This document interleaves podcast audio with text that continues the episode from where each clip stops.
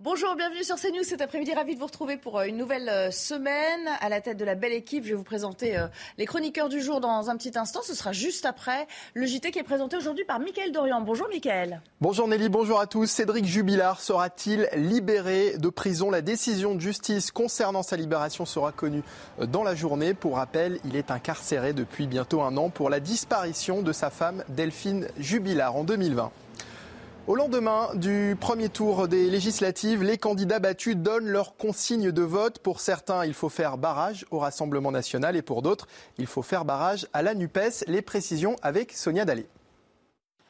Appelé à faire barrage ou pas, en cas de duel entre la NUPES et le Rassemblement national, comme c'est le cas dans 61 circonscriptions, pas de consigne pour la majorité présidentielle au niveau national, il faut faire au cas par cas. Est-ce que pour autant nous appelons à soutenir les quelques candidats qui ont des positions anti-républicaines, les quelques candidats qui ont en suppléant des gens qui ont été condamnés pour avoir caillassé la police?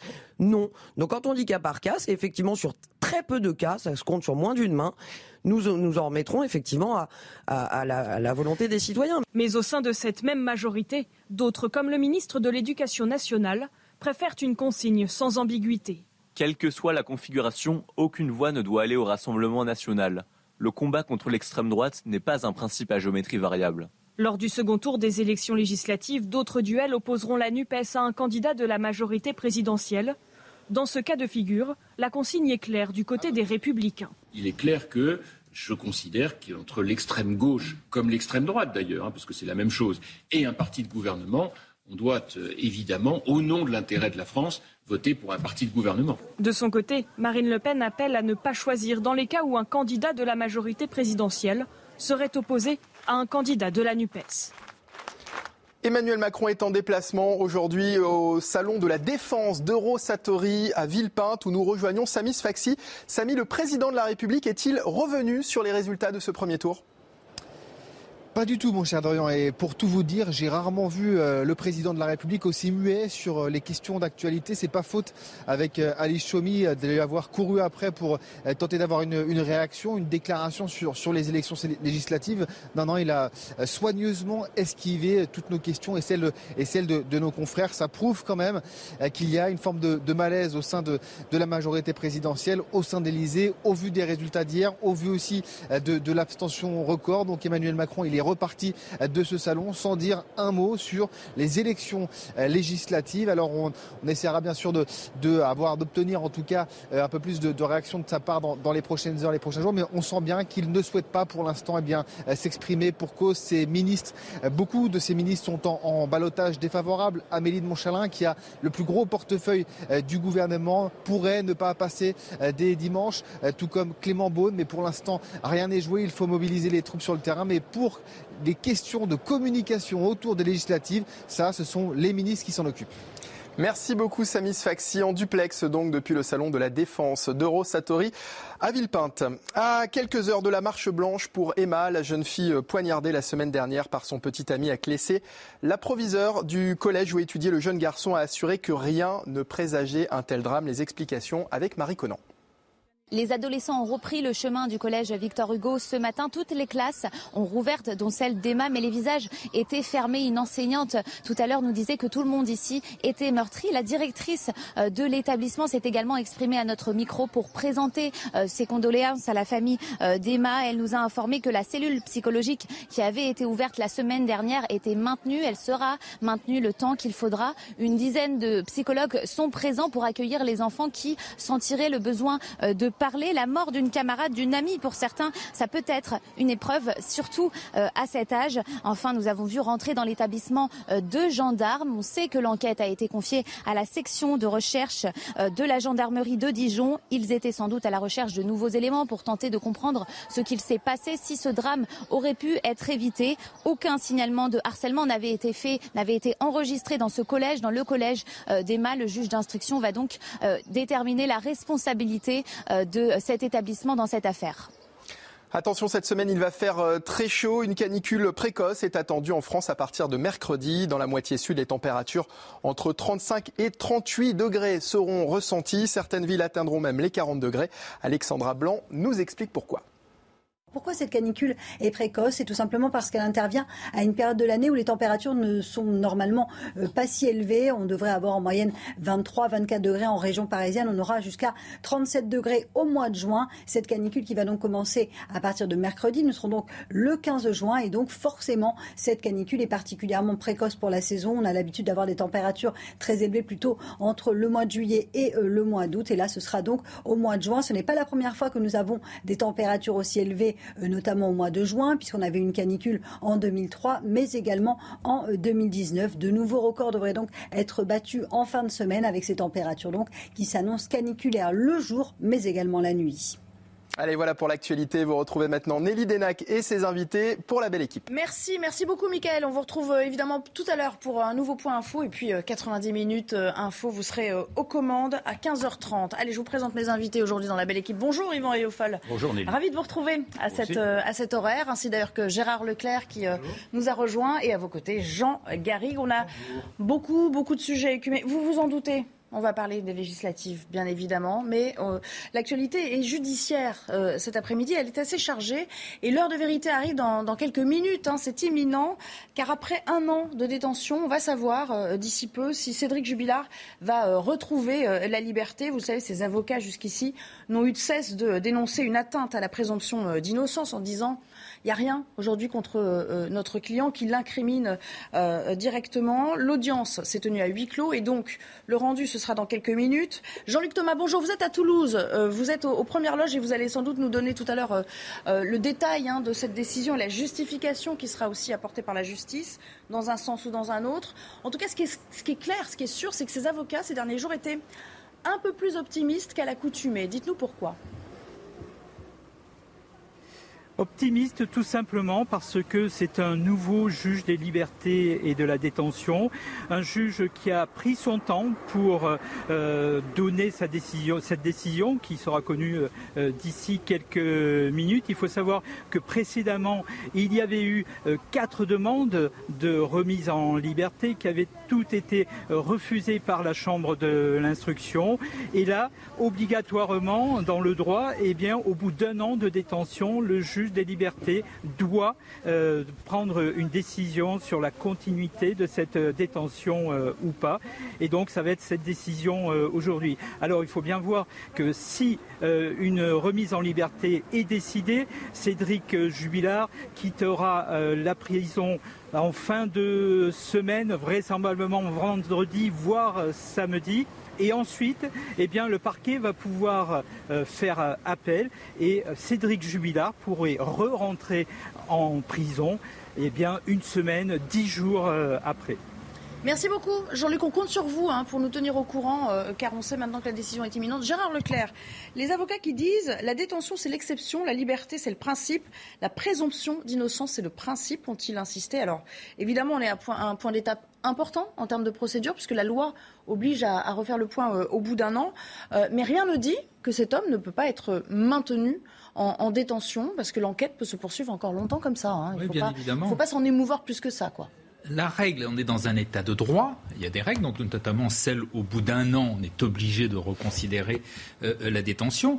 En principe, la détention provisoire, ce n'est que dans des cas très précis. Normalement, vous ne devez pas aller en prison avant d'avoir été condamné par la justice. Alors, vous êtes en détention provisoire quand euh, le, fait d'être en liberté peut troubler l'ordre public, peut influer sur la euh, sur l'enquête, etc., sur l'instruction. Euh, bon, pour l'instant, le, c'est d'ailleurs tout, tout, le, tout, le, problème de cette affaire, c'est qu'il euh, n'y a pas de preuve qu'il ait, qu'il ait tué son épouse, on n'a pas retrouvé le corps, euh, etc.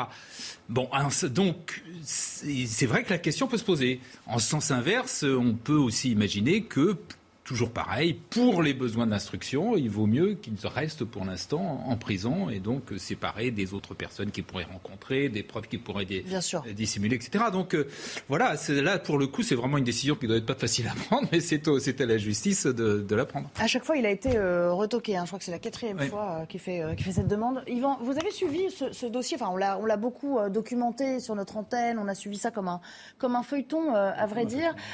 et puis il y a beaucoup de choses qui sont arrivées. Il y a eu l'affaire l'affaire de la machine à laver, et puis plus récemment encore l'affaire du bornage et, et, de la manipulation du téléphone. Et les avocats de Cédric Jubilard, ils disent mais au moment où ce téléphone est à nouveau euh, manipulé, où on entre dedans à 6h50 du matin ou au, petit matin, Cédric Jubilard est avec les gendarmes et selon eux, il n'y a aucune chance pour que ce soit lui a priori, tout accable Cédric Jubilard, quand vous lisez en tout cas les comptes rendus, d'autant qu'il il aurait fait des aveux à un co-détenu disant que c'était bien lui qui avait tué son épouse et qu'il avait même dit l'endroit où il l'avait enterré. Donc, il y a le voisin de cellule aussi. Et le voisin de cellule. Donc euh, on peut comprendre malgré tout que même s'il n'y a pas d'aveu, en effet, les aveux ne sont pas là, le corps n'est pas là, euh, la Libye, malgré tout, peut être là, parce que là, on a, on a bien compris, avec une sorte de voyeurisme, quelle était l'intimité de cette famille. Enfin, bon, ceci, c'est d'ailleurs l'intérêt de ce fait divers, c'est de montrer que c'est une vie, une vie un petit peu banale d'un couple qui se déchire. Et c'est en cela que cela a intéressé peut-être euh, ceux qui s'intéressent à ce genre de choses. Euh, mais bon, moi, formellement, si le droit permet qu'au bout d'un an, si j'ai bien compris, je n'étais pas au courant de ceci, permet au bout d'un an de libérer un, suspect faute d'aveu. Même avant, mais disons que le droit euh, oblige à revoir le, mais cas. si le parquet peut faire appel et s'il doit retourner en prison, donc il y aura une sorte de formalisme un peu absurde. Mais je crains malgré tout qu'il ne faille euh, faire attention à ne pas bousculer l'ordre public, parce que a priori, en même temps, c'est très difficile. Moi, je ne connais pas le dossier. On est observateur euh, très extérieur. Mais il semblerait, malgré tout, qu'il ait le profil, en tout cas, bien qu'il y ait une présomption d'innocence et tout ce que vous voulez, mais que tant de choses l'accablent que ce serait peut-être pour l'ordre public une sorte de, provocation à le libérer totalement. Un profil, ceci dit, Jean Garrigue, en matière de justice, ça ne fait pas euh, forcément un coupable. Voilà.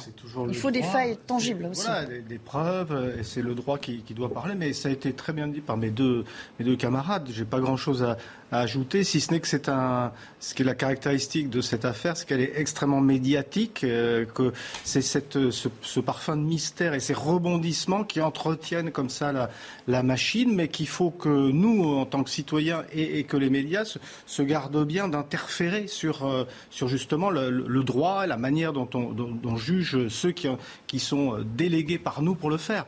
Donc euh, c'est vrai que un an de détention provisoire, c'est beaucoup. Euh, ça, en dit peut-être euh, long sur la lenteur de la machine judiciaire, mais c'est peut-être aussi parce qu'on est en présence d'un cas extrêmement complexe et où il n'y a pas en plus le corps. Donc là, on est dans quelque chose de très particulier. Ce qui fait la spécificité de cette affaire, c'est que cette femme, Delphine Jubilard, cette infirmière, euh, c'est littéralement volatilisée dans la ben nature. C'est-à-dire qu'elle s'est évaporée. On, ne sait pas du tout déjà si elle est morte formellement euh, euh, et, si elle est morte où le corps a été enterré ou, a été déposé. Gérard, ceci dit, ça n'est pas c'est un cas un peu inédit en matière de justice, c'est que le conjoint reste aussi longtemps en, mmh. détention, alors que l'enquête finalement piétine. Bah, c'est une affaire. C'est pour ça qu'elle nous ce qui en fait une affaire hors norme, effectivement, puisqu'il y a tout semble, pourrait indiquer qu'effectivement euh, c'est lui le meurtrier et en même temps vous n'avez ni aveu ni euh, véritablement preuve.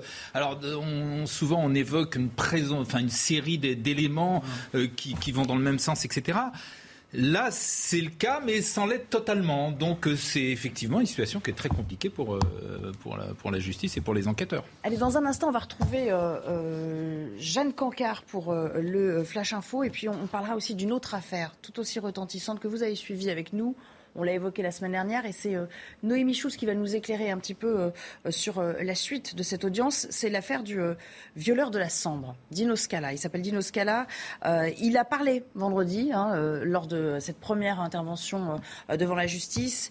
Il a parlé d'un instinct chasseur prédateur pour euh, expliquer, au fond, euh, pourquoi il s'en prenait euh, à ces femmes avec à peu près le même mode opératoire sur une durée, là aussi, extrêmement longue en matière de justice. 30 ans, 30 ans à rester sous le radar de la justice, à agir en toute impunité, jusqu'à ce que finalement la technologie aillent dans le sens des enquêteurs et, se mettent à leur service, c'est-à-dire des caméras de vidéosurveillance qui ont permis de mettre la main sur cet homme qui passait, je vous le dis, sous le radar, euh, qui n'avait pas de casier judiciaire, qui était le bon père de famille, enfin vraiment, à rien ne pointait dans sa direction. Et donc à 61 ans, je vous rappelle qu'il comparait pour 17 euh, viols, 12 tentatives de viol, 27 agressions ou tentatives d'agression sexuelle. Pensez donc 88 2018. On va l'évoquer dans un tout petit instant euh, pour savoir aussi qui pourrait euh, aller euh, euh, dans le sens d'un témoignage en sa faveur. Aujourd'hui, il y a un, élément crucial dans cette enquête et, et c'est évidemment Noémie Schulz qui va nous le dire dans un instant. Mais d'abord, on retrouve Mathieu Rio pour le Flash Info. C'est à vous, Mathieu. Nous entrons dans une économie de guerre ce sont les mots d'Emmanuel Macron lors de l'inauguration d'un salon de l'armement terrestre à Villepinte. Face à la guerre en Ukraine, il demande une, réévaluation de la loi de programmation militaire de la France pour la période 2019-2025. Selon le président de la République, les soldats ukrainiens réclament un armement de qualité et sont en droit d'avoir une réponse de notre part. Fin de citation. Après l'accusation, parole à la défense au procès des attentats du 13 novembre. Les avocats de Salah Abdeslam et de ses 13 co-accusés commencent leur plaidoirie cet après-midi pour une durée de deux semaines. Vendredi, le parquet national antiterroriste a requis contre Salah Abdeslam la peine la plus lourde prévue par le code pénal, la réclusion criminelle à perpétuité incompressible. France-Croatie, c'est ce soir au Stade de France. Les Bleus comptent boucler leur saison sur une victoire pour décoller enfin en Ligue des Nations et atténuer leurs doutes cinq mois avant la Coupe du Monde. Hier, six Bleus n'ont pas participé à l'entraînement, dont Karim Benzema, contrairement à Kylian Mbappé, sur lequel compte particulièrement Didier Deschamps. Merci beaucoup Mathieu et à tout à l'heure. On continue avec euh, nos euh, débatteurs de, la belle équipe à évoquer l'actualité euh, judiciaire très dense aujourd'hui. Bonjour Noémie Schulz. On évoque donc le nom et le cas de cet homme, Dino Scala, le violeur de la Sambre. Aujourd'hui, c'est sa femme qui est à la barre. Cette audition de l'épouse, c'est un moment éprouvant. Vous allez déjà nous raconter ce qui s'est passé tout au long de la matinée. Oui, c'est une mission qui a duré euh, un peu plus euh, d'une heure et demie et l'exercice est très euh, compliqué pour l'épouse de Dino Scala. elle refuse par exemple d'enlever sa perruque. Je ne veux pas qu'on me reconnaisse. Elle refuse aussi de dire où elle habite exactement. vous savez, j'ai plus rien, plus de vie, plus de maison. On m'a craché dessus. Ma fille a été agressée, explique-t-elle. Il n'y a pas que votre fille qui a été agressée, madame, lui répond un peu sèchement une avocate de partie civile. Sandrine, c'est le nom de l'épouse de Dino Scala, est mariée avec lui depuis 1988 et c'est à cette époque que les euh, faits les plus anciens euh, remontent. Elle a vécu avec lui pendant toutes ces années où certains jours il se levait très tôt le matin euh, pour aller commettre ces agressions. 30 ans de parcours criminel, elle le promet, elle n'a jamais rien soupçonné. Je n'ai pas eu de doute de quoi que ce soit. Je cherche encore des signes. Même aujourd'hui, il est là dans le box et je ne comprends pas. Ce n'est pas le dino que je connais. C'était un papa poule. Il ne supportait pas qu'on s'en prenne aux enfants. Et moi, quand j'allais courir, il me disait de faire attention sur les bancs de la partie civile, certaines de ces déclarations sont difficilement euh, audibles. On entend parfois des murmures de désapprobation assez importants. C'est une audience euh, éprouvante. À la demande d'une avocate, l'épouse de Dino Scala a fini par se retourner pour regarder en direction des, des plaignantes. Je suis désolée, murmure-t-elle à deux reprises. Sa voix se brise. Ça n'est pas à vous de vous excuser pour les actes de votre mari, lui répond euh, l'avocate. Dans la salle, beaucoup de victimes étaient en larmes. Oui, néanmoins, cette femme, elle continue de soutenir son mari. Explique-nous euh, la subtilité en fait de, la chose. On a un petit peu du mal à comprendre.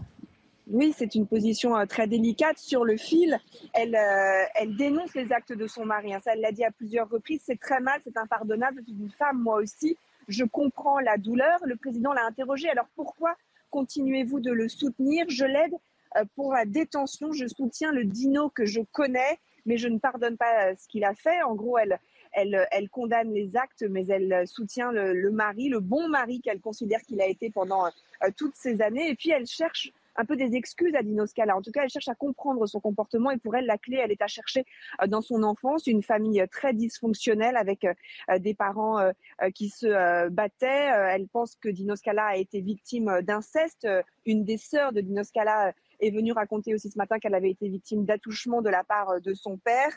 Euh, elle parle aussi d'un frère de Dino Scala tyrannique euh, qu'elle surnomme Adolphe. Dino, il faut que tu arrives à parler de ton enfance. Elle s'est adressée à lui à plusieurs reprises. Brise ce silence. Tu vas payer pour ce que tu as fait, c'est normal c'est impardonnable, mais tu dois dire la vérité. Dans le box de, de l'accusé, son époux Dino Scala est resté assez imperturbable. Merci beaucoup euh, Noémie Schulz. On le rappelle, ce procès, il dure jusqu'au 1er juillet. Jean Garrigue, évidemment, cette femme, cette femme aujourd'hui, elle est dans son rôle, d'une certaine manière. D'autant qu'elle ne savait rien, elle n'a rien soupçonné, rien vu. En même temps, quand elle dit « je soutiens le dino que je connais », il s'agit de juger un seul et même homme aujourd'hui, avec toutes ses phases et ses côtés sombres. C'est ça vous savez, les, affaires judiciaires nous renvoient toujours comme ça dans les profondeurs insondables de, l'esprit humain. Là, euh, on comprend euh, cette femme amoureuse de, cet homme et encline à, lui pardonner, mais il y a aussi la face cachée euh, de ce personnage. C'est quand même là aussi, on est en présence de quelque chose de hors norme, parce quand même un serial violeur comme ça qui passe 30 ans sous les radars de, la police et de la justice, c'est quand même très, très spectaculaire. Mais euh, voilà, comme moi je ne permettrai pas de, juger le comportement de cette femme, en tout cas, je, juge les, faits dont, s'est rendu coupable son, époux, mais de, sa part, voilà, il y, a, quelque chose qui, au fond, relève de, l'intime.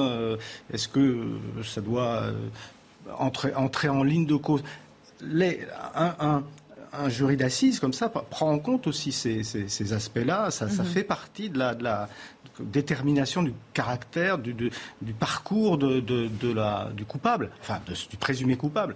Donc voilà, on est, on est dans quelque chose de, complexe.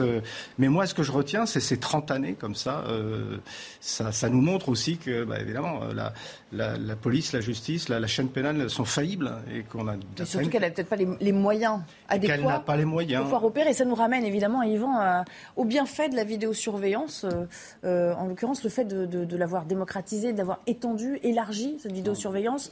Sans, ça, on n'aurait jamais mis la main sur cet homme. Oui, bien sûr, sans aucun doute. Oui, tous ces moyens techniques ont permis, en effet, de mettre fin à ce parcours d'un prédateur. Ce qui est fascinant, et nous n'avons pas la réponse, c'est ce dédoublement de personnalité. Chacun, sans doute, a en soi une part de mal, j'imagine, qu'on essaye de refouler. Et là, euh, c'est quelque chose qui, qui, était ancré de telle manière que peut-être que cela puisait en effet dans son enfance. Il est possible en effet qu'il ait eu, en général, ces profils dysfonctionnels ont eu des enfances très perturbées.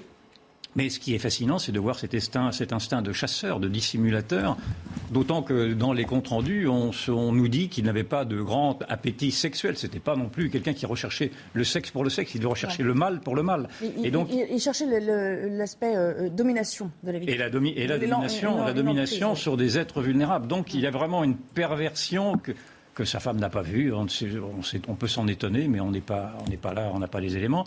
Mais je pense que ce dédoublement de personnalité était peut-être assez partagé, assez commun à tous, peut-être, je n'en sais rien, mais, que cela peut conduire éventuellement à ces, à compartiments de, comport de, de comportement, de, oui, des, comportements. Des comportements, Des comportements compartimentés, si je puis dire, qui, ne, qui, qui restent euh, impénétrables pour, même pour les intimes. C'est ceci qui est fascinant pour un, observateur, de, de, savoir quel est ce mystère humain. Gérard, euh, effectivement, euh, il avait toujours le même mode opératoire. C'était presque, il avait presque instauré euh, comme un rituel, hein, parce qu'au cours de ces 30 années, il agissait toujours à la même période, mm. il agissait toujours dans le même périmètre, un périmètre très très limité, et il agissait toujours de la même manière en traquant ces victimes en surveillant leurs allées et venues des jours et des jours à l'avant. Il y avait une notion de préméditation qui était assez forte quand même chez lui. Tous les éléments d'une vraie perversité, quoi. Euh, et d'ailleurs, il agissait sans lui, d'après ce qu'il a dit, euh, comme ça a été d'ailleurs évoqué, d'abord par une espèce de haine des femmes et de la domination, voilà, le besoin d'une une, haine des femmes, voilà. C'est en tout cas ce qu'il a dit, parce que c'était pas, il y a, des, violeurs, c'est pour la, jouissance sexuelle. Lui, c'était pas le cas. Il disait que c'était par, par espèce de, vengeance, de haine des femmes. Alors, euh, bon, le type même, c'est très compliqué parce que là, vous arrivez au, fond de, ce qu'il peut y avoir de plus sombre dans, euh, l'humanité. Euh, la seule chose que l'on peut peut-être améliorer, c'est peut-être des alertes, quoi. Il a été, c'est vrai qu'il a, semble-t-il, euh, subi lui-même des violences, parle même d'inceste, etc., dans sa famille. Euh, après, tous les enfants qui ont été violés passent pas à l'acte non plus. Hein, non, bien sûr que non, mais euh, c'est peut-être des, signaux qu'il faut peut-être repérer davantage. Qui, des, je ne sais pas, mais en tout cas, c'est la seule chose, parce que pour le reste, c'est très compliqué. Euh, là, euh, il y avait quand même, semble-t-il, quelques signaux qui étaient faibles quand même, puisque même à première vue, son épouse dit qu'elle n'avait rien, elle avait rien remarqué. Vous vous souvenez, la semaine dernière, je crois que vous étiez sur ce plateau, on parlait euh, mm. de, des femmes qui étaient violentées, on parlait de la domination masculine sur, sur oui, Je crois que vous étiez avec nous. Absolument. C'est un autre exemple de domination masculine qui a besoin de s'exprimer pour prendre une revanche. Oui, ça c'est un... Mais là, je généralisais un peu, mais c'est vrai qu'il y a quand même un, souci en particulier dans ce pays euh, de, des, relations, des rapports entre les hommes et les femmes. Euh, quand euh, en prison 96,5% des détenus sont des hommes, ça interpelle quand même. Il y a quand même peut-être quelque chose à revoir au niveau de l'éducation euh, des hommes. Quand la France est un des pays où les féminicides sont beaucoup plus élevés que dans d'autres pays, et notamment que l'Espagne, alors que c'était l'inverse il y a quelques années, mais l'Espagne a pris des mesures extrêmement euh, euh, dures là-dessus, drastiques là-dessus, il faut quand même, je pense, s'interroger sur tout ça. Je pense que la France, de ce point de vue-là, est un peu en retard et qu'il y a quelque chose sans doute à faire, je vous dis, au niveau de l'éducation, au niveau de la surveillance, au niveau de la répression, de la sanction euh, des hommes qui se comportent mal. Euh, c'est le moins qu'on puisse dire avec les femmes. Yvan, il y a un problème. Il y, a, un problème avec la violence masculine quand je même. Je n'irai peut-être pas jusque-là parce qu'on n'a pas tous les éléments et de faire un amalgame entre le machisme, le sexisme dans le fond et puis cette perversion euh, mortifère presque. je ne suis pas sûr que ce soit la même chose. Cela, cela voudrait entendre que le machiste lui-même dans le fond ressemblerait à ces hommes-là, ce qui n'est alors on peut soutenir effectivement ce parallèle, mais enfin il me paraît quand même un peu léger. Donc il y a, on Statistiquement c'est compliqué quand même. Oui, c'est quand même compliqué. Donc là on est quand même euh, dans un cas clinique. C'est vraiment un cas qui relève en tout cas de la psychiatre, a priori d'une analyse psychiatrique. Euh, ce n'est pas toujours le cas des comportements machistes qui sont plutôt des comportements culturels et qui ne sont pas plus excusables pour autant. C'est pas ce que je veux dire, mais enfin, je ne ferai ne pas. Ne faisons pas l'amalgame. Je n'irai pas jusqu'à faire. Ça ne va pas jusqu'à des extrémités pareilles, bien sûr. Oui, bien sûr, ça peut conduire à cela, bien sûr. Bon, euh, je vous rassure, on va parler politique. On va évidemment évoquer euh, l'issue du premier tour des, législatives, la manière dont ça rebat les cartes, cette campagne qui ne fait que démarrer, bien sûr, pour le second tour. Et on en parlera avec aussi cette première polémique sur ces 21 000 voix d'écart. Et déjà, euh, la NUP qui euh, critique le ministère de l'Intérieur, qui dit euh, on n'a pas pris en compte tous les chiffres. Je vous demanderai votre avis. On s'interrompt quelques secondes et on revient pour la deuxième partie de l'émission. À tout à l'heure dans la belle équipe.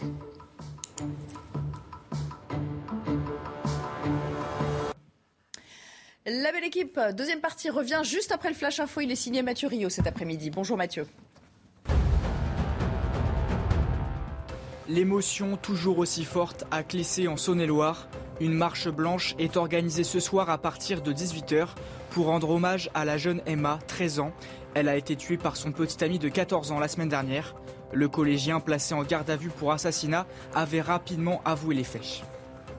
Face à la sécheresse en France, les entreprises de l'eau appellent tous les usagers à la sobriété, agriculteurs, industriels ou encore services publics. La Fédération professionnelle des entreprises de l'eau veut éviter la situation de l'été 2019.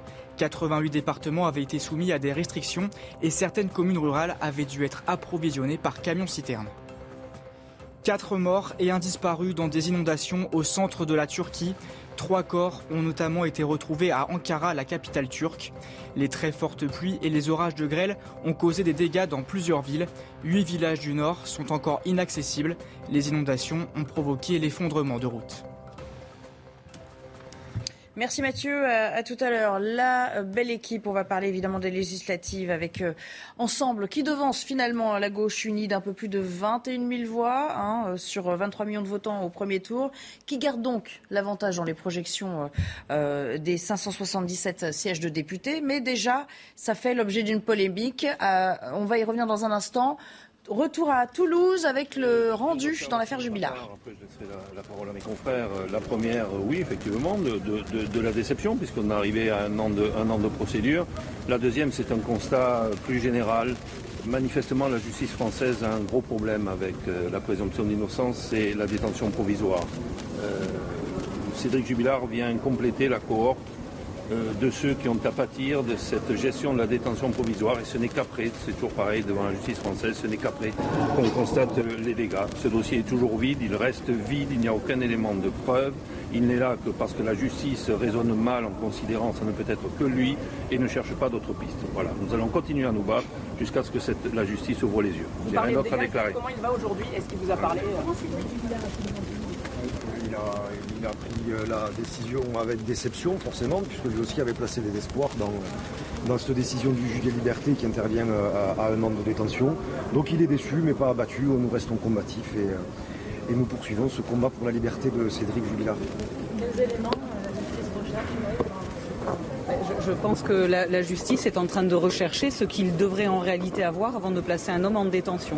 C'est-à-dire est en train de rechercher euh, des indices, des preuves, des charges, euh, tout ce qu'on devrait avoir et qui devrait faire que normalement on applique un principe de précaution et on n'enferme pas les gens en détention tant qu'on est dans l'incapacité d'avoir un raisonnement euh, à charge qui soit autrement qu'un raisonnement déductif. On en a un peu marre d'entendre premièrement Delphine Jubilard est nécessairement morte parce qu'il ne peut en être autrement, ce qui n'a jamais été une démonstration mais une déduction. Et deuxièmement, ça ne peut être que Cédric Jubilard parce qu'il ne peut en être autrement, ce qui là aussi est une déduction. C'est-à-dire que euh, l'accusation qui doit rapporter cette double preuve, cette double démonstration, ne le fait que sur le terrain d'un raisonnement déductif, euh, sur lequel eh bien, on a peine à, dire bah, cette déduction, oui, elle est vraie, elle est fausse, on est un peu démuni puisque ça n'est pas le raisonnement normalement qui doit être pris par la justice. Et nous nous retrouvons donc avec un Cédric Jubilard qui est broyé par un engrenage judiciaire, une machine judiciaire qui incarcère d'abord et réfléchit après. La justice, il y a des investigations supplémentaires encore à mener, ça vous lesquelles alors par définition, nous ne savons pas lesquels. On nous dit, euh, on recherche Delphine. Ça fait un an et demi euh, qu'elle est recherchée. Et c'est déjà partir du présupposé que c'est Cédric Jubilard qui euh, lui aurait fait du mal que de dire, monsieur, il faut impérativement que vous soyez en détention pendant qu'on est en train de chercher Delphine parce que vous pourriez interagir sur les investigations. C'est déjà fouler du pied la présomption d'innocence. Le juge n'a pas développé d'autres motivations que celles des investigations supplémentaires? Vous savez, ce sont des, critères absolument formels. Vous pouvez y mettre ce que vous voulez. Alors, bien entendu, il y a le trouble à l'ordre public. c'est évident, mais à condition que cet homme soit, soit coupable de quelque chose. Et ensuite, euh, éviter la disparition des preuves, éviter la pression. Mais on ne sait pas sur qui, on ne sait pas quelle preuve, on ne sait rien. Je veux dire, à un moment donné, vous y mettez ce que vous voulez là-dedans. Tout ça, c'est du cinéma. Cédric Jubilard est innocent. La justice, pour l'instant, considère que ça ne peut être que lui. Et à partir de là, elle s'arrange à rendre des décisions qui sont à peu près dans un cadre légal pour justifier le maintien en détention de cet homme. C'est scandaleux, je veux le dire clairement. C'est scandaleux au niveau de la présomption d'innocence. Mais encore une fois, la France est coutumière du fait. Regardez les décisions de la Cour européenne. La France est coutumière du fait. La, France a, des décennies de retard sur la gestion de la présomption d'innocence, sur la détention provisoire. Dans un pays anglo-saxon, ça n'existerait pas ça n'existerait pas ce genre, de, ce genre de, situation. Voilà, donc nous allons continuer jusqu'au jour où la justice ouvrira les yeux. C'est tout. Le combat continue. On ne va pas baisser les bras, bien évidemment. Il n'y a rien de plus que la semaine dernière. Il n'y a rien de plus que la semaine prochaine. Et plus encore, j'en terminerai là-dessus, on a, depuis le début de l'instruction, amené des éléments, notamment un élément qui est l'utilisation du téléphone de Delphine qui disculpe Cédric Jubilard. Mais la justice n'ose pas reculer, n'ose pas dire on s'est trompé. Voilà, c'est un problème maintenant de crédibilité de l'institution. Nous n'allons pas baisser les bras et nous n'allons pas accepter ce genre de situation. Est-ce que l'appel doit impérativement avoir lieu avant le 18, sinon Cédric Jubilard euh, est libérable? Non, dans la mesure où la décision aujourd'hui est une décision de, prolongation de, maintien en détention provisoire pour un mandat de six mois, à partir du 18 juin, ça bascule sur le mandat de six mois. Sauf si la Cour d'appel en décide autrement, mais donc jusqu'à ce que la Cour d'appel en décide autrement, euh, éventuellement, euh, il est maintenu en détention. Autrement dit, la justice ne veut pas se déjuger sur une décision. Mais toute la difficulté, c'est que euh, dans ce dossier, mais c'est le cas également dans d'autres, la, la, détention ou le non-placement de détention est assimilé dans l'esprit de l'opinion publique à une démonstration de culpabilité ou de non-culpabilité. C'est-à-dire qu'on entend, euh, si Cédric Jubilard est en détention, c'est parce qu'il est coupable. Et si demain la justice décidait de faire application des critères et de le remettre en liberté, eh bien ça voudrait dire dans l'opinion publique, ah il est innocent. En réalité, le débat n'est pas là, mais la justice a peur de cette réaction-là, je pense, de l'opinion publique. Merci. prochain, sans doute. Hein. Ah, sans doute mardi prochain. Merci. Alors, c'était qui Voilà, vous l'aurez compris, euh, Cédric Jubilard, on se posait la question tout à l'heure, et eh bien euh, la décision euh, vient de tomber. Il reste en prison. Les trois avocats de Cédric Jubilard qui ont eu des mots très très forts là pour, pour s'émouvoir finalement de cet état de fait, Gérard Leclerc, et qui parle d'un homme qui a été broyé qui est broyé par le système judiciaire. Non, mais ils font leur métier, ils sont dans leur rôle. C'est la défense. C'est la première fois qu'ils utilisent des mots, des termes. Oui, mais vous savez, quand vous défendez un, client que vous estimez innocent, c'est ce qu'il a dit, c'est ce qu'ils ont dit. Vous employez tous les arguments. Il y a, ils ont un argument qui est, qui est vrai, qui est sérieux, qui est solide, c'est le, principe de la détention provisoire. C'est vrai qu'on a un petit souci dans la justice française aujourd'hui. Il y a beaucoup de prévenus. je ne sais plus quel est le, taux aujourd'hui. Au moment où on arrivait à 40%, je crois, de gens qui étaient dans les prisons, qui étaient en, qui étaient en, détention provisoire. Ce qui, ce, qui est un, ce qui pose un vrai problème. Bon, cela dit, dans cette affaire-là particulière, Là, pour le coup, on peut entendre aussi d'autres arguments qui justifient le, fait qu'on le garde, puisqu'il faut absolument faire avancer cette enquête. Et si les enquêteurs, ceux qui sont, ceux qui sont chargés d'instruction, estiment qu'il faut le garder euh, euh, en détention, à mon avis, il faut peut-être aussi, je veux dire, c'est quelque chose qui s'entend. Voilà. Mais n'ayant pas, euh, moi-même n'étant pas spécialiste, n'ayant pas, eu recours au dossier, je ne peux pas prendre un jugement plus, plus Allez, on va reparler des législatives, je vous rassure. La gagnante, comme d'habitude, à chaque scrutin, elle confirme hein, son avancée inexorable. C'est bien sûr l'abstention, une abstention record cette fois. Écoutez comment Jean-François Copé l'analyse, cette abstention, le maire LR de Meaux. Parce qu'en vérité, c'est le résultat de six mois euh, de deux élections majeures, présidentielles et législatives, durant lesquelles on a parlé de rien d'important. C'est-à-dire que tous les sujets majeurs ont été systématiquement évités par celui qui devait être le meneur de cette campagne, qui était euh, M. Macron. Donc c'est la responsabilité d'Emmanuel Macron si bah, les Français ne sont pas allés voter À partir du moment où vous avez un, un, président sortant qui ne veut à aucun moment débattre des sujets, ni ne dire en fait ce qu'il veut faire pour les cinq ans qui viennent, et qu'il gagne par défaut, eh ben, un jour ou l'autre, on en paye le prix. Et c'est ce qui va arriver d'abord par l'abstention massive, et puis ensuite, malheureusement, probablement dans la rue. C'est lui le responsable?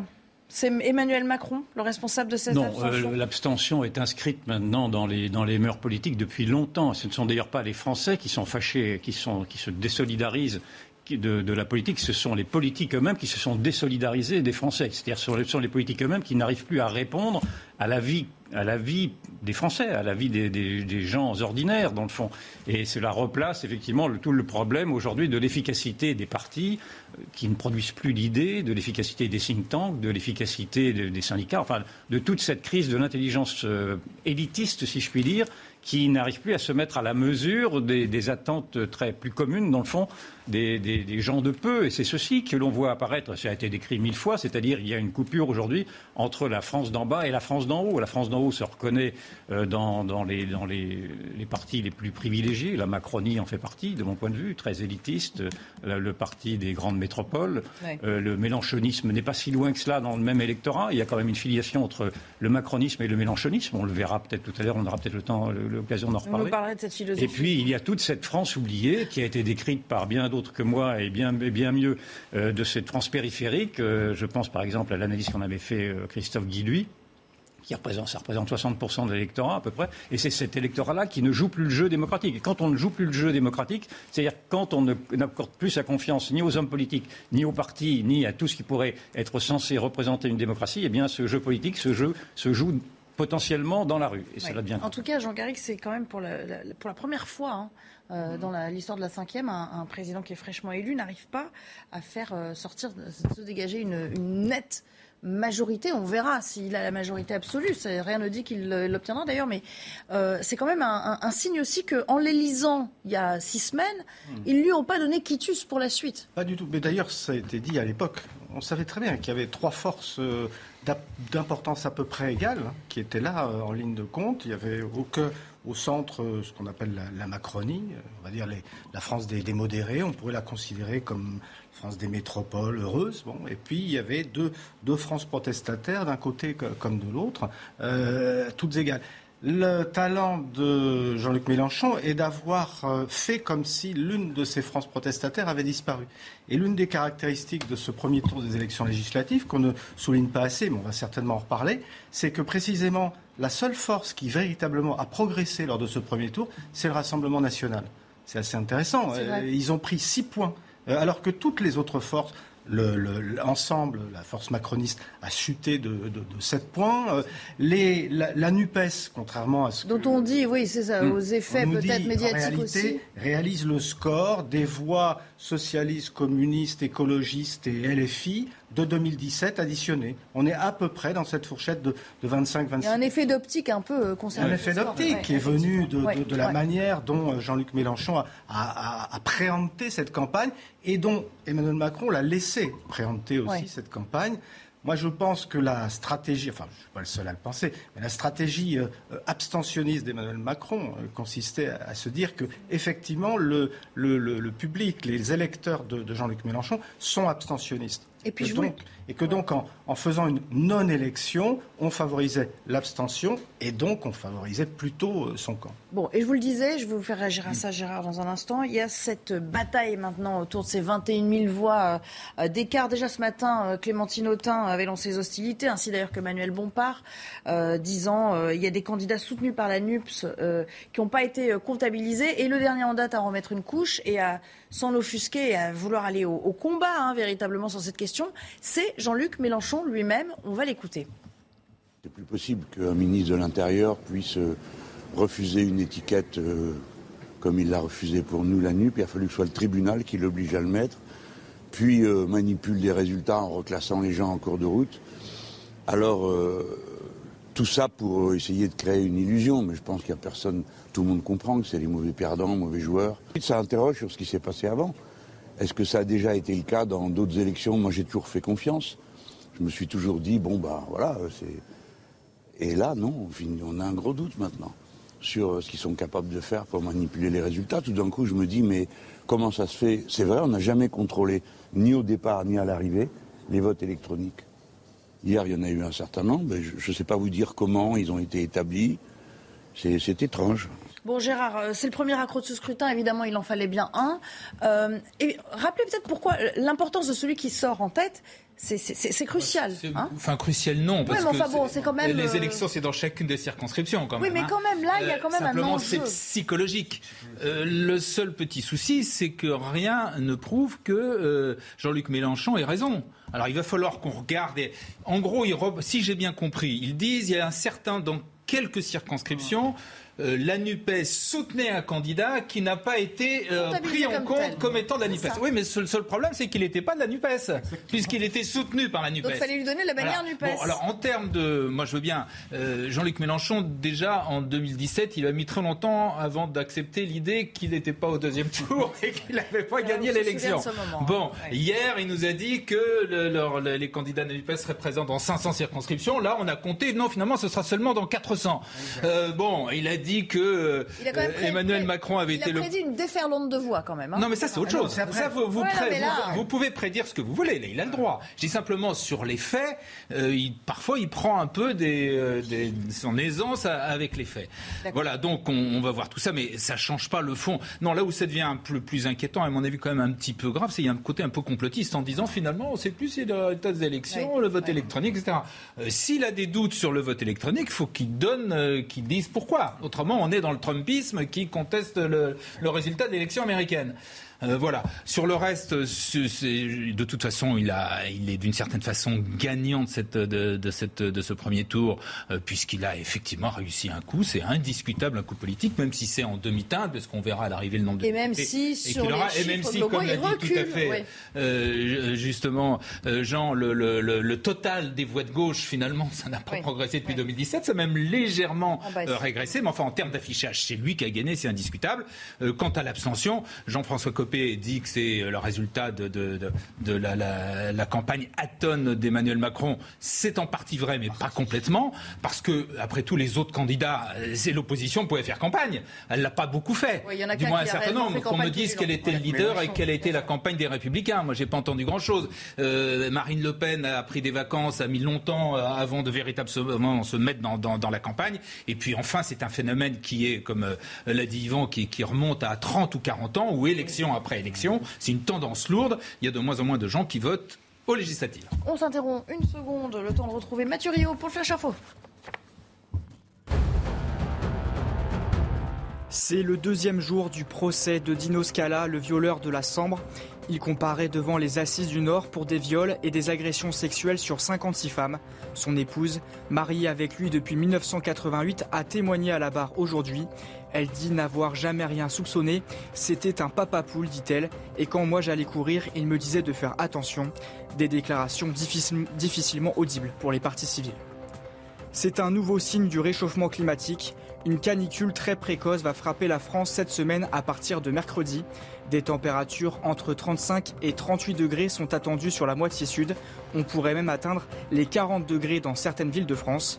De quoi intensifier encore la grande sécheresse des sols dans l'Hexagone.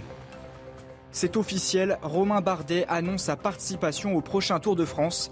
J'ai hâte d'être au grand départ à Copenhague dans quelques semaines, a-t-il écrit sur Twitter. Le coureur français a terminé deux fois sur le podium du Tour de France. L'Auvergnat n'a plus couru depuis son abandon le 20 mai dans le Giro. Il occupait alors la quatrième place du classement général. On parlait évidemment des législatives et de cette abstention. Notez que plus d'un Français sur deux s'est abstenu de se rendre aux urnes hier. Euh, évidemment, euh, bon, euh, on, a presque banalisé la chose, à vrai dire, Jean. Oui, mais il faudrait pas quand même. Non, mais comme on le disait tout à l'heure, c'est un phénomène de longue durée aussi, parce que sous la quatrième République, dans un régime parlementaire, on est autour de 80% de participation. Et puis, à partir de, des, années 60, à partir des institutions de la cinquième République, qui malgré tout mettent au second plan la vie parlementaire, donc les élections législatives, on est descendu à 70%. Et puis, au moment où il y a eu la révision, la fameuse révision de 2000, du calendrier, c'est-à-dire que les, élections législatives finalement découlent de l'élection présidentielle. On est descendu à 60%. Et puis là, on, a, on atteint la barre des 50%. Bref, il y a une sorte de, il y a une fatigue démocratique aussi, et il y a une vraie question à se poser sur la, les vrais, le véritable pouvoir d'une Assemblée nationale. Et les Français se le posent. tous les Français vous disent bon, bah, finalement, ils n'ont aucun, aucun pouvoir, ça ne sert à rien, c'est bah, une chambre d'enregistrement. Et ils ont entendu ça de la part de l'opposition, non sans raison d'ailleurs, parce qu'il euh, y, a une réalité, un pouvoir très vertical de Macron, mais ils ont entendu ça pendant cinq ans. Donc c'est normal aussi qu'à un moment donné, bon ben voilà, les, gens n'avaient pas voté. Justement, on va vous montrer avec des visuels euh, ce que vous disiez sur euh, l'intérêt porté ou pas à cette, à cette campagne, et c'est quand même assez édifiant. L'intérêt pour la campagne électorale, avec Camembert à l'appui assez intéressé 32%, peu intéressé 34%, pas du tout intéressé 15%, très intéressé 18%. Euh, ce qui normalement, enfin quand on regarde, c'est moitié-moitié. Il y a la moitié des Français qui soi-disant s'intéressent, mais enfin bon, euh, ça reflète à peu près le fait de se déplacer ou pas mais il n'y a vraiment que 18% des Français qui s'intéressent réellement à la chose politique aujourd'hui. Et puis un deuxième euh, sur la possibilité ou pas d'une, cohabitation. Deuxième euh, camembert qui va euh, s'afficher. allez, je laisse le temps d'apparaître. Voilà. Une cohabitation serait-elle, dans leurs dans leur mots? Une très mauvaise chose, 31%. Une assez mauvaise chose, 20%. Une assez bonne chose, 30%. Ça, c'est partagé. Et une très bonne chose, 17%. Réaction, Yvan? Mais on, s'achemine peut-être, et ce sera peut-être l'intérêt dans le fond de cette alliance qu'a promu Mélenchon. J'ai beaucoup de réserves sur Mélenchon et sur son alliance, mais au moins il permettra éventuellement, s'il arrive à ébranler la majorité présidentielle, de faire que cette majorité présidentielle n'est pas la majorité absolue. C'est-à-dire que n'est plus cette, cette, façon hautaine qu'elle avait de vouloir euh, d'abord annihiler tous les débats au prétexte qu'elle était majoritaire et de vouloir penser qu'elle avait la vérité révélée. Donc ce serait intéressant de voir que si effectivement il y a un équilibre parlementaire euh, et que cette majorité présidentielle n'est qu'une majorité relative, cela la force à des coalitions, en tout cas à des compromis. A des compromis peut-être avec la NUPES, parce qu'il y a des rapprochements malgré tout euh, avec la NUPES dans la manière dont la la société est vue par le macronisme et par le mélanchonisme, une société un peu multiculturelle et ouverte au monde. Et autrement, également, cela pourrait donner l'occasion aux républicains, qui naturellement euh, euh, n'arrivent pas à émerger dans le débat, de se rendre plus, indispensable comme partie charnière. C'est-à-dire. En fonction des sujets et des lois à voter ou pas, on peut imaginer cela. Et, ce sera beaucoup plus intéressant. Cela redonnera un peu de tonus à cette Assemblée. Car en effet, je suis d'accord avec Jean Garrigue. Aujourd'hui, les députés ne servent plus à rien. Ils ne servent plus à rien parce qu'ils sont godillots quand il y a une majorité étouffante. Et en plus, quand ils prennent des lois, ce sont des lois qui très souvent sont édictées ou retoquées par, par le, Parlement européen, en tout cas par l'instance européenne. Et, donc, et, les Français le voient bien. Donc les Français ont bien compris que les députés n'étaient pas essentiels à leur vie, à leur vie anale. Et, mais je voudrais revenir sur l'abstention très rapidement pour montrer quand même que c'est vraiment une élection en trompe-l'œil et sur les deux, les deux partis présumés vainqueurs. C'est-à-dire le parti de la majorité présidentielle n'a un socle électoral, dans le fond, que de 12%, ce qui est vraiment très faible. Alors naturellement, ça n'enlève rien à la légitimité, mais c'est une légitimité fragile, 12% des, des, inscrits.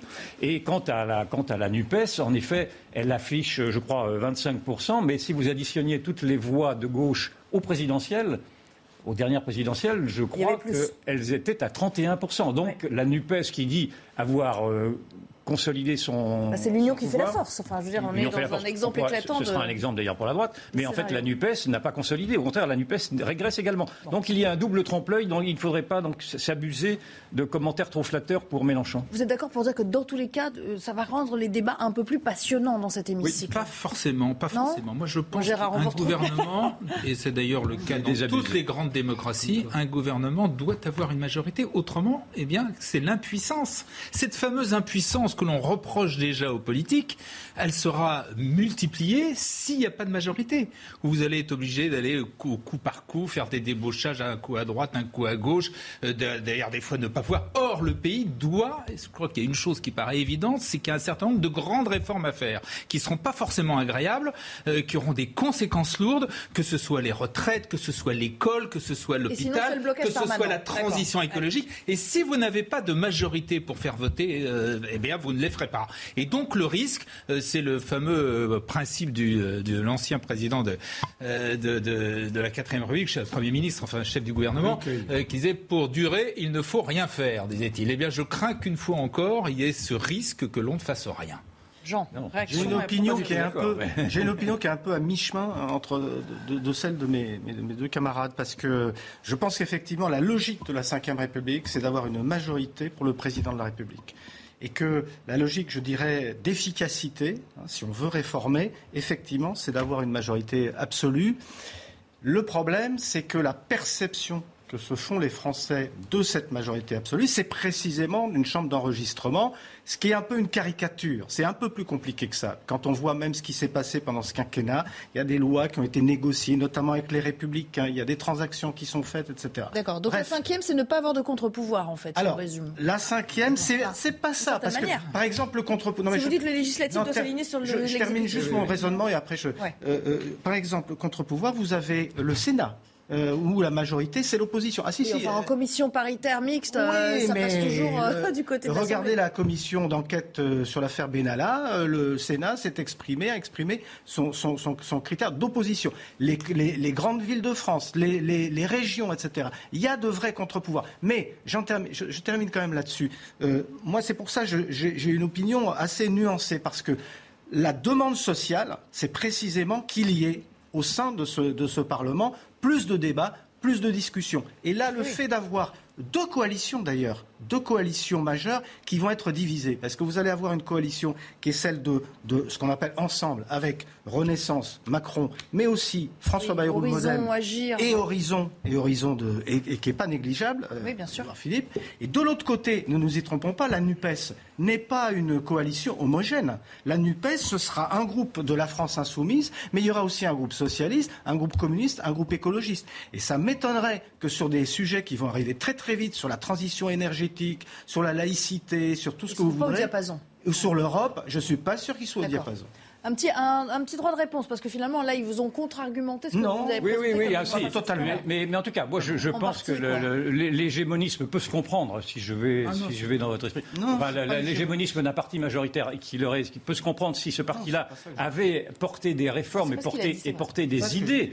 Mais le problème, c'est que le parti présidentiel, il l'a bien vu pendant ces cinq dernières années, on en sort d'un parti hégémonique. Le parti macronien était hégémonique à l'Assemblée nationale. Or, il n'a pas porté une seule idée neuve, sinon le pouvoir d'achat. Excusez-moi. Il y a donc un grand affaiblissement de la, la pensée au cœur même de, la droite, enfin du parti majoritaire. Et il me semble tout à fait enrichissant de le confronter aujourd'hui et qu'il apprenne des concessions, qu'il apprenne au dialogue. Et effectivement, Nelly Delac en faisait également la, remarque. Il faudrait aussi que, que la, démocratie accepte les contre-pouvoirs. Et le contre-pouvoir, il est également celui du Parlement. Or, le Parlement s'est effacé très régulièrement pendant ces cinq dernières années. Et il n'y a pas eu aucun contre-pouvoir, même pour, euh, pour les, autres, les autres assemblées, le Conseil constitutionnel. En, juste un voire même, voire même qu'il faille revaloriser et renforcer le mmh. pouvoir du Parlement, oui, bien sûr, notamment sur toute la fonction de contrôle. Là-dessus, on est très en retard. Et l'Assemblée nationale en particulier. Mais pas pour voter les Quand vous comparez. Mais pas pour mais pour voter les lois dans, toutes les démocraties, en Angleterre, euh, vous avez ce qu'on appelle le whip pour le parti majoritaire, et, quasiment jamais un député de la majorité vote contre son gouvernement. C'est illogique que vous le vouliez ou non. Et c'est comme ça dans tous les. En, Allemagne, ils se mettent d'accord sur une coalition, et ensuite cette coalition tient. Si vous n'avez pas de majorité par définition, vous ne faites plus rien. Ben, en Allemagne, ils ont une proportionnelle que nous n'avons pas. Mais je suis aussi pour la proportionnelle. Ben voilà, à la fois du contrôle et de la proportionnelle. Ah ben c'est un système mixte en Allemagne. Dans, ce cas-là, on peut se Et là, on a vu qu'il y avait quand même deux Il faut les deux, il faut la proportionnelle et le contrôle. Ce que vous pensez de, cette petite allusion qu'il a faite, je vous ai vu réagir tout à l'heure, mais on va marquer une courte pause. Quand il rapproche le mélanchonisme. la, filiation entre Macron et, la NUPES, on va demander à Mélenchon ce qu'il en pense. D'accord, on y revient dans un instant. À tout de suite. Ah, je suis prêt à argumenter là-dessus. La belle équipe revient juste après le JT présenté par euh, Mickaël Dorian. Rebonjour Mickaël. Rebonjour Nelly, bonjour à tous. Nous venons de l'apprendre, Cédric Jubilard reste en prison. Pour rappel, il était incarcéré depuis presque un an pour la disparition de sa femme Delphine Jubilard en 2020. Son avocat dénonce cette décision. On l'écoute. La justice a décidé de prolonger la détention de Cédric Jubilard, considérant qu'il euh, restait des investigations à mener et qui, selon la justice, doivent être menées euh, en maintenant Cédric Jubilard en détention. Manifestement, la justice française a un gros problème avec euh, la présomption d'innocence et la détention provisoire. Euh, Cédric Jubilard vient compléter la cohorte de ceux qui ont à pâtir de cette gestion de la détention provisoire. Et ce n'est qu'après, c'est toujours pareil devant la justice française, ce n'est qu'après qu'on constate les dégâts. Ce dossier est toujours vide, il reste vide, il n'y a aucun élément de preuve. Il n'est là que parce que la justice raisonne mal en considérant ça ne peut être que lui et ne cherche pas d'autres pistes. Voilà, nous allons continuer à nous battre jusqu'à ce que la justice ouvre les yeux. Au lendemain du premier tour des élections législatives, le parti de la majorité euh, Ensemble qui obtient 25,75% des voix devance très légèrement la NUPES avec 25,66% des voix. Mais ce chiffre est contesté par la France insoumise. Jean-Luc Mélenchon dénonce une manipulation des chiffres tout en pointant du doigt le ministre de l'Intérieur. Écoutez.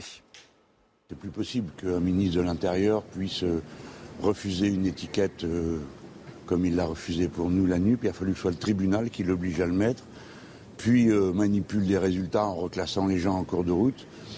Alors, euh, tout ça pour essayer de créer une illusion, mais je pense qu'il n'y a personne, tout le monde comprend que c'est des mauvais perdants, mauvais joueurs. Ça interroge sur ce qui s'est passé avant. Est-ce que ça a déjà été le cas dans d'autres élections? Moi, j'ai toujours fait confiance.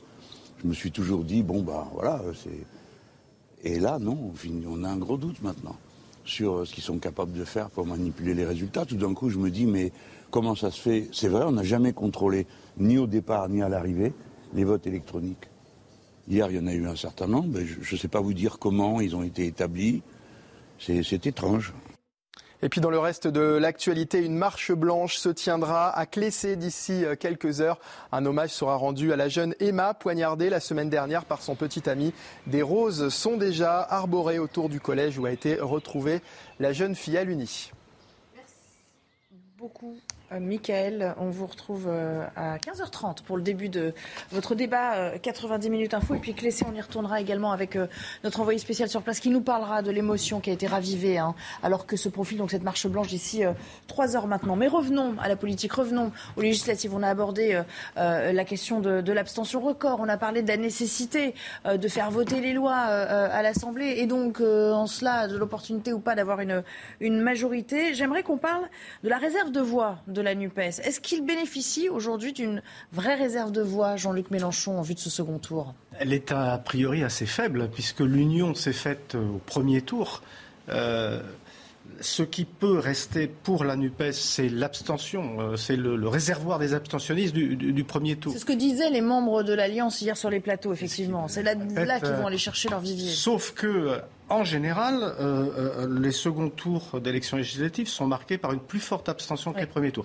Alors je dis bien en général parce qu'il y a eu des exceptions, notamment celle de 1997 où la gauche plurielle l'a emporté. Donc je suppose que Jean-Luc Mélenchon et, les siens misent sur, cette, sur ce réservoir euh, d'abstentionnistes.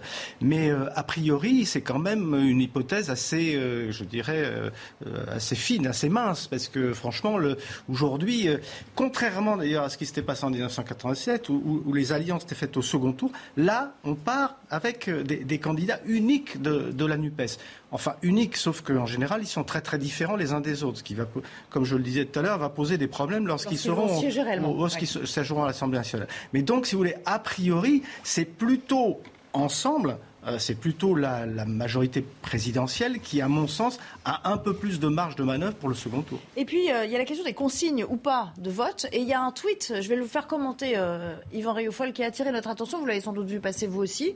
C'est celui du, du, ministre de l'Éducation, Pape Ndiaye, qui nous dit ceci. Quelle que soit la configuration, aucune voix ne doit aller au Rassemblement national. Le combat contre l'extrême droite n'est pas un principe à géométrie euh, variable et qui euh, signe donc à la fin euh, hashtag Front républicain. C'est une consigne de vote du côté d'ensemble dans des, dans des duos où, où il ne serait pas face à face ou c'est sa consigne à lui? C'est la consigne, en tout cas, du gouvernement, parce que j'ai entendu Olivia Grégoire ce matin sur une radio dire pas une voix au Front National. Et, euh, Elisabeth Borne, mais en d'autres termes, euh, hier. En et c'était intéressant d'écouter, en tout cas, la porte-parole du gouvernement, parce qu'elle, disant cela, elle disait que concernant la NUPES, il fallait l'examiner, ce cas-là, au cas par cas, dans le cas d'un duel entre NUPES et Rassemblement national. Donc le gouvernement s'autoriserait, et d'ailleurs euh, Guérini appelle aujourd'hui à voter NUPES contre Marine Le Pen, je crois, sans, sans dire de bêtises. Euh, que dans le gouvernement s'autorisera à, voter NUPES contre le Rassemblement national, euh, alors même que NUPES, ce, rassemblement un peu de briques et de broc, est un rassemblement qui me semble être, alors naturellement c'est une analyse personnelle que j'en fais, un rassemblement terriblement dangereux, d'abord parce qu'il assimile, il, agglomère des, formations qui sont des formations euh, post-marxistes, anticapitalistes qui me paraissent saugrenues, mais qu'en plus, dans leur soute, dans ce cheval de Troie qu'est la NUPES, il y a également tout l'islam radical, tout l'islam communautariste, tout le séparatisme qui est là. Et donc on voit que le, macronisme, et c'est en cela que tout à l'heure je vous disais qu'il y avait une, il y a une filiation entre le macronisme et le mélanchonisme, dans la mesure où ces deux, ces deux mouvements partagent une même vision d'une société, pour aller vite, une société multiculturelle, d'une société communautariste, d'une société ouverte à l'extérieur, une société immigrationniste, si pour, pour me faire bien comprendre, et une société qui, qui, qui dans le fond, donnerait la priorité aux minorités et euh, au, au, processus de l'inclusion qui dispenserait de des processus d'assimilation. Et dans, dans, ces, dans, ce, dans, cette vision de la société, euh, et le macronisme et le mélanchonisme parlent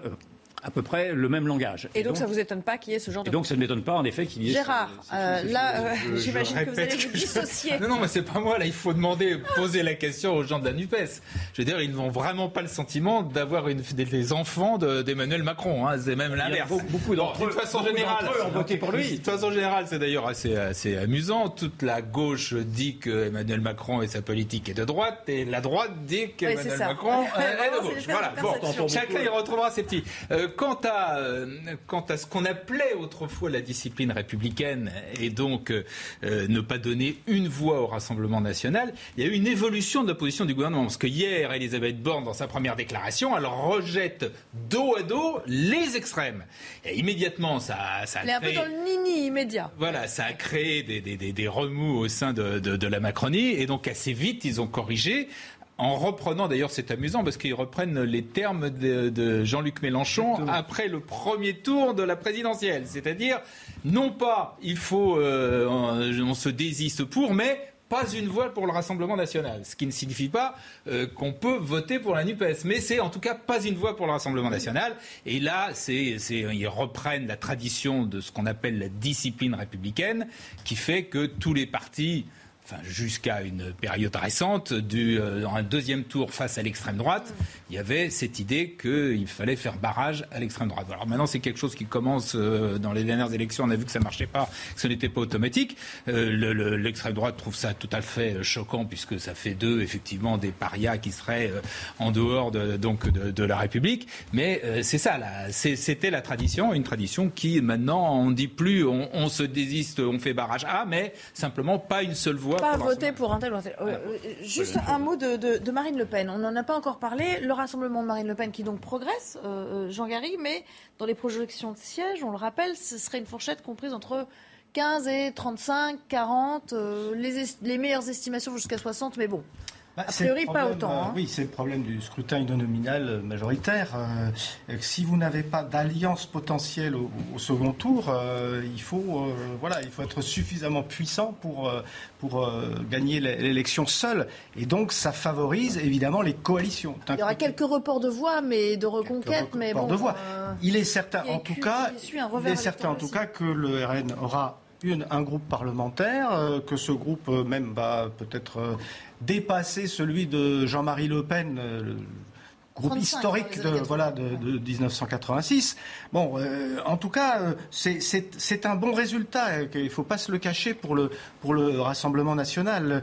Quant à la question de, du, du, du, Front républicain, de la discipline républicaine, c'est vrai qu'aujourd'hui, euh, il y a une sorte de symétrie par rapport à ce que Jean-Luc Mélenchon, une sorte de reconnaissance par rapport au vote euh, mélenchonien du, second tour, au report mélenchonien, on va dire, enfin qui n'était pas un véritable report. Mais on peut discuter quand même, parce que considérer que NUPES, en tout cas la France insoumise, est dans l'arc républicain aujourd'hui, avec les positions qui sont les leurs sur la laïcité, sur le communautarisme, sur l'indigénisme, etc. Vous, c'est discutable? Moi, je, le mets en question. Vous n'allez pas dire autre chose, euh, Yvan Réaufol, un dernier mot. Je suis tout à fait d'accord euh, avec, avec ce, ça. Euh, sur, le, sur le Rassemblement national, d'abord constatons que le Rassemblement national est le seul parti qui, qui reste euh, autonome. C'est-à-dire que tous les, toutes les autres de ses opposants sont des coalitions, que ce soit la NUPES ou que ce soit ensemble. Et d'ailleurs, il serait bien, il serait bien que la droite s'interroge enfin sur le potentiel qu'elle aurait eu si elle avait euh, accepté de faire le travail qu'a fait Mélenchon sur la gauche, c'est-à-dire cette, union de la gauche qui paraît maintenant naturelle alors qu'elle assemble quand même, vous l'avez dit, des partis qui sont parfois infréquentables de mon point de vue, euh, c'est-à-dire le Parti communiste, le parti des, presque des indigénistes, même si ceux-ci ne sont pas là, etc. Donc il n'y a aucun problème pour la gauche à, s'associer à une extrême gauche. Or, cette extrême gauche et cette gauche interdit à la droite de faire la même chose. Bah, la avec droite républicaine se refuse à, s'allier. Euh, et donc, si, si ne serait-ce que si le Rassemblement national avait accepté de, s'allier, ne serait-ce qu'avec Reconquête, avec le parti d'Éric Zemmour, on lui on donnait à, à, cette coalition entre 150 et 200 députés. Et encore plus si euh, ce, cercle s'élargissait à une partie des républicains qui, de mon point de vue, sont également compatibles avec cette droite. Mais cette droite est tellement bête, cette droite est tellement enfermée sur elle-même qu'elle s'interdit aujourd'hui de gagner. Et l'on voit le désastre qu'il y a, c'est que vous avez une droite qui est maintenant majoritaire dans les esprits, dit-on, en tout cas à travers les sondages, et qui sera minoritaire au Parlement, ce qui d'ailleurs veut bien dire que le Parlement ne, représente plus que la société française. Et donc il faudrait quand même que la, que la droite cesse avec cette, cette, cette imbécilité de la ligne rouge qui revient comme un mantra de depuis maintenant 30 ans ou 40 ans, la gauche n'a même plus besoin de, lui, de lui intimer qu'elle respecte cette ligne rouge. La droite est comme un chien battu en disant ligne rouge, ligne rouge, et la droite ah. perd régulièrement. On n'a pas ce serait comme une rupture avec, euh, pas, 30 ans, même beaucoup plus. Ah, ce serait puisque là, une rupture eh j'appelle à cette rupture-là. On prépare le temps, on n'a pas fini d'en parler, je vous rassure, il reste 4 jours, 4 jours de campagne. Donc certains d'entre vous vont revenir sur ce même plateau pour en, discuter avec, euh, avec moi ou avec Clélie euh, dans la belle équipe. J'aimerais qu'on fasse un, détour par, par Clessé. Vous savez, c'est cette petite localité qui est encore sous le choc quelques jours après la mort d'Emma, cette adolescente qui a été poignardée par son euh, petit ami. Bonjour Marie Conan, vous êtes sur place. On le rappelle, euh, dans moins de trois heures maintenant aura lieu une marche blanche en hommage euh, à cette, à cette jeune enfant. Comment s'est-elle préparée? Comment, comment l'appel a-t-il été lancé pour que le maximum de gens viennent épauler aussi la famille de cet enfant, famille meurtrie aujourd'hui? Eh bien oui, effectivement, la marche blanche se prépare ici à, à Clessé. On voit de nombreuses personnes acheter des roses blanches, des personnes habillées en blanc également, car ce centre équestre qui a organisé euh, cet hommage, qui a lancé euh, cet hommage, a invité toutes les personnes qui le souhaitaient à porter un vêtement blanc ou bien une rose. Ce même centre équestre a euh, déjà préparé de nombreux panneaux en hommage à Emma avec des photos, avec des mots tendres, mais également des lettres en couleur et des dessins de chevaux pour représenter tout ce qu'était Emma, c'est-à-dire une jeune fille joyeuse et passionnée d'équitation. La marche blanche débutera au centre équestre de Lézé à 18h pour terminer donc derrière la mairie de Clessé, sur les lieux où Emma a perdu la vie. Son poney, Ruby, sera en tête de cortège et ce sera une marche blanche silencieuse en toute intimité. Cet hommage, évidemment, euh, euh, ravive l'émotion qui restait vive, hein, je le disais tout à l'heure, mais euh, on imagine que voilà, ça ne fait qu'amplifier la douleur, malheureusement. Oui, effectivement, l'émotion est toujours aussi forte euh, ici. De nombreuses personnes ont été touchées par ce drame, par la mort euh, de cet enfant. D'abord car Clessé, c'est un petit village, mais l'émotion euh, va au-delà. Les forces de l'ordre qui vont encadrer l'événement nous ont informé qu'il y aurait probablement beaucoup de monde. Parmi eux, la famille, les amis d'Emma. Ils souhaitent lui rendre hommage de la meilleure des manières. Merci beaucoup, Marie Conan. Et bien sûr, on vous retrouvera tout au long de, l'après-midi et ce début de soirée pour nous faire vivre euh, ces moments euh, poignants euh, de la famille entourée par tous les membres de Clessé. Clessé, cette petite ville de, 800 habitants. On a entendu le maire qui disait tout le monde se connaît et tout. forcément, ça, décuple la douleur de, toutes ces familles qui sont touchées d'assez près par cette dramatique mort de, Emma, âgée de seulement 13 ans. Merci à tous les trois de m'avoir accompagné cet après-midi pour euh, la belle équipe. Euh, dans un instant, vous retrouverez euh, Mickaël Dorian, je vous le disais, pour 90 minutes info. Et puis avant cela, l'heure des livres, c'est avec Anne Fulda. Anne Fulda qui reçoit aujourd'hui Brigitte Benkemoun, mais puisqu'il est, allez, à quelques secondes près, 15h15, il est temps de retrouver Jeanne Cancard pour le Flash Info de l'après-midi.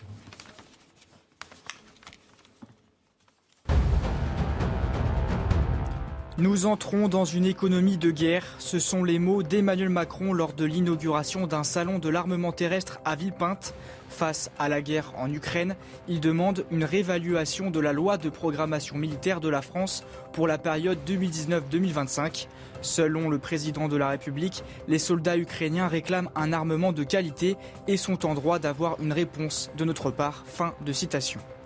Face à la sécheresse en France, les entreprises de l'eau appellent tous les usagers à la sobriété, agriculteurs, industriels ou encore services publics.